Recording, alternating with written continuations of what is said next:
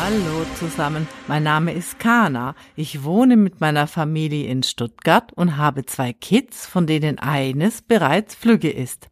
Das Motto meines Podcasts heißt Tanze im Regen.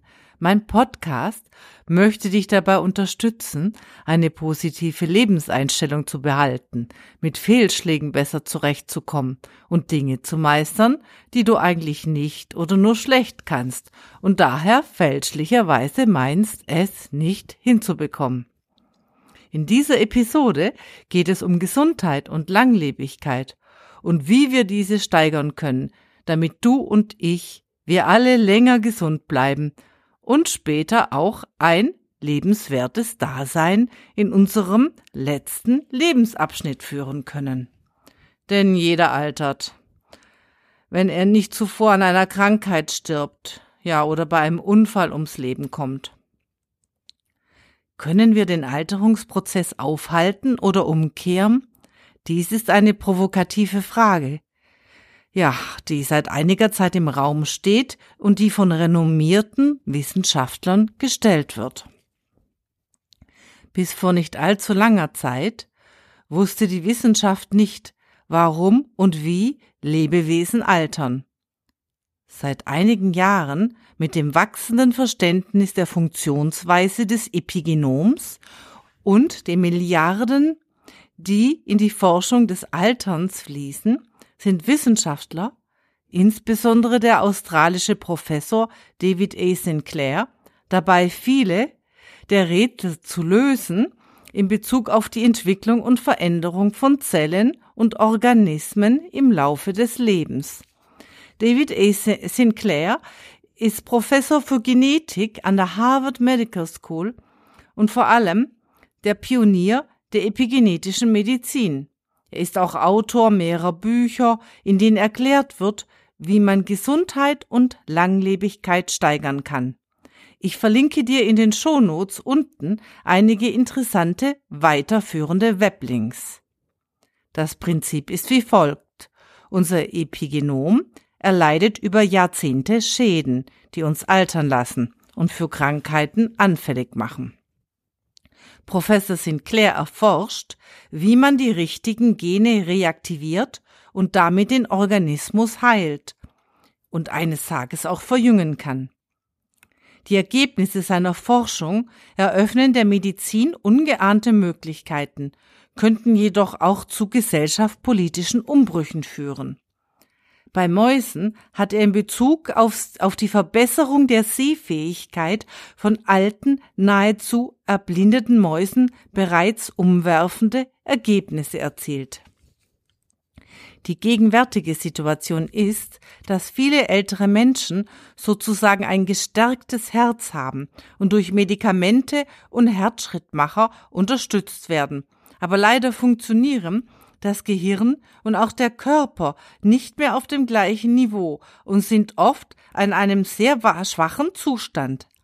Meist verursacht durch Krankheiten wie Alzheimer, Parkinson, Demenz, Diabetes, Krebs und Osteoporose.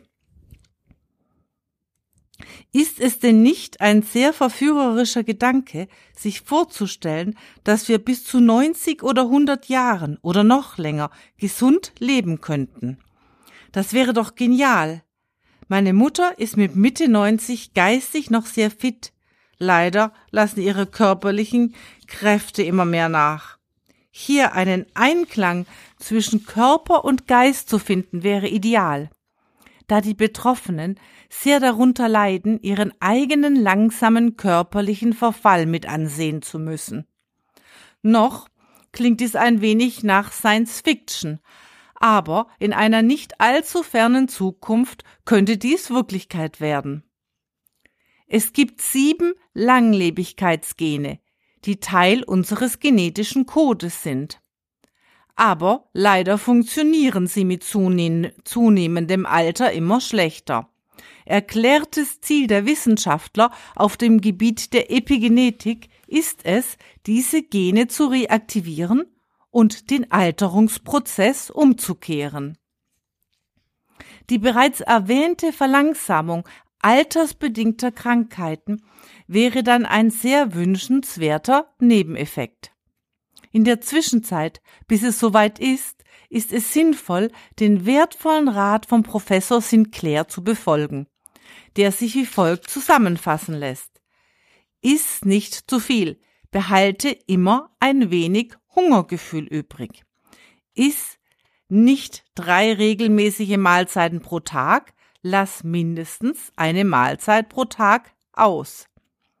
Verwende einen Biomarker und behalte deine Ergebnisse im Auge.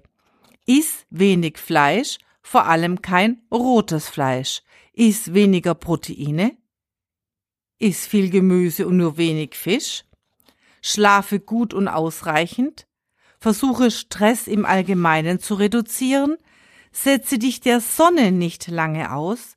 Nimm alte und äh, nimm kalte, Entschuldigung, nimm kalte und warme Wechselduschen oder Bäder. Bewege dich regelmäßig wandere oder gehe in regelmäßigen Abständen spazieren, um in Form zu bleiben. Regelmäßiges Fasten ist ebenfalls wichtig. Iss Pflanzen, die gestresst waren. Diese unbequemen Maßnahmen, die unseren Körper stressen und oder in eine Art kurzfristige Mangelsituation bringen, wie kalt haben oder etwas Hunger haben oder aus der Puste sein nach einem Sprint, bringen unsere Langlebigkeitsgene auf den Plan, die sich dann um die Erhaltung unseres Epigenoms kümmern. Um es einmal so auszudrücken, wie ich, jetzt, wie ich jetzt als Laie verstanden habe. Es ist gut für uns, diese Dinge zu tun. Dazu gehört unter anderem auch Fasten. Ich muss ehrlich gestehen, dass ich es nicht schaffe, alle Ratschläge immer zu beherzigen. Aber wenn wir uns dies als festes Ziel im Alltag vornehmen, wird die Umsetzung mit ein wenig Übung immer besser. Naja, abgesehen von dem kalten Duschen oder Schwimmen im eisigen Bodensee. Es scheint leider doch so zu sein, was dich nicht umbringt, macht dich stark, wie eine alte Volksweisheit sagt. Hochinteressant finde ich die Aussage mit den gestressten Pflanzen, die man essen sollte, und ich möchte dir diese Aussage von Professor Sinclair an dieser Stelle noch kurz erläutern, da dies nicht, da ich dies nicht selbsterklärend finde, im Gegensatz zu vielen anderen Leitsätzen und Ratschlägen, die wir eigentlich bereits kennen, wenn wir ehrlich sind. Professor Dr. Romme, Romeis vom Leibniz Institut für Biochemie formuliert es so. Pflanzen aktivieren unter widrigen Umständen komplexe Signalübertragungskaskaden, die zur Aktivierung von Abwehr- und Stoffwechselgenen und damit zur Anpassung der Pflanzen an die Stresssituation führen. Mit anderen Worten, wenn man eine Pflanze vor der Erntezeit stresst, indem man beispielsweise einen Nagel in den Stamm eines Orangenbaumes einführt, erzeugt dieser bessere Früchte. Die Pflanze produziert Moleküle, die das Überleben und die Langlebigkeit ermöglichen. Wenn wir, wenn wir Menschen diese Früchte und die darin enthaltenen Moleküle essen, ahmen wir in gewisser Weise Fasten und Hunger nach, und dies kommt dann auch uns wiederum zugute. Unser Leben zu verlängern ist eine uralte Idee der Menschheit, aber ewig zu leben kann beschwerlich werden. Was meinst du dazu? Unser Ziel muss es sein, gesünder zu leben, bis wir alt sind.